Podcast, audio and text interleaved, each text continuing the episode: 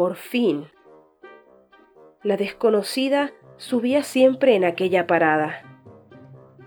Amplia sonrisa, caderas anchas, una madre excelente para mis hijos, pensó. La saludó. Ella respondió y retomó su lectura, culta, moderna. Él se puso de mal humor, era muy conservador. ¿Por qué respondía a su saludo? Ni siquiera lo conocía. Dudó. Ella bajó.